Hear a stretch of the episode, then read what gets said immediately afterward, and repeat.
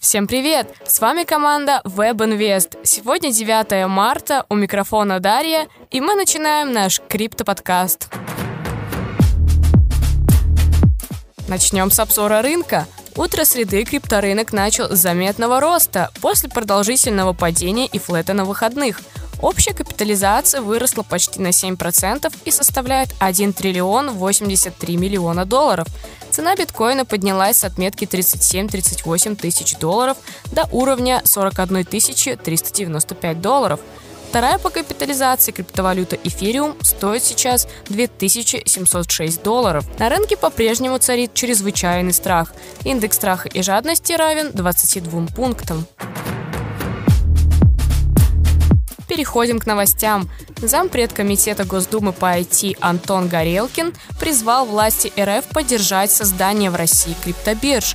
Инициативу политик объяснил тем, что на фоне санкционного давления россияне сталкиваются с ограничениями со стороны крупных криптобирж.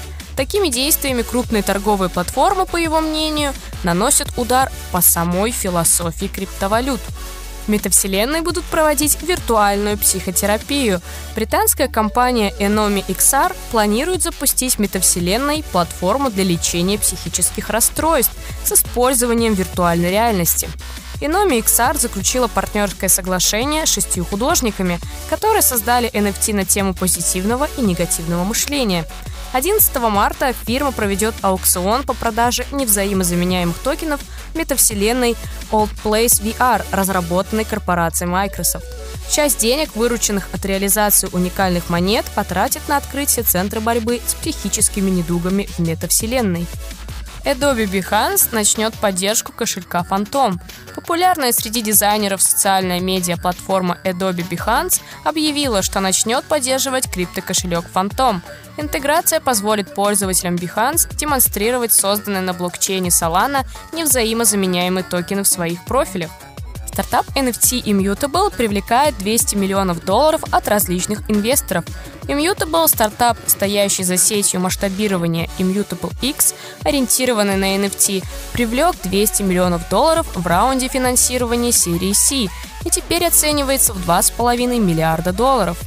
Аукцион Philips продаст картину Баски за биткоины или эфир – один из ведущих аукционных домов Philips будет принимать биткоины и эфир в качестве оплаты за произведение художника Жана Бишеля Баскии.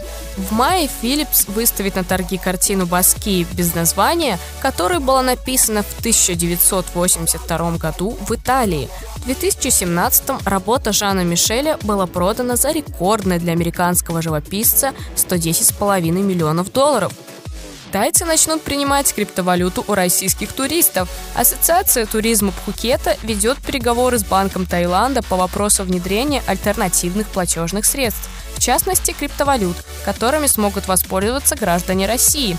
Из-за принятия экономических санкций против РФ Visa и MasterCard приостановили обслуживание россиян, поэтому туристы не могут оплатить услуги и товары в Таиланде с помощью карт этих систем. Президент Ассоциации Пхумикити Руктеингам рекомендует использовать цифровые активы, чтобы решить эту проблему.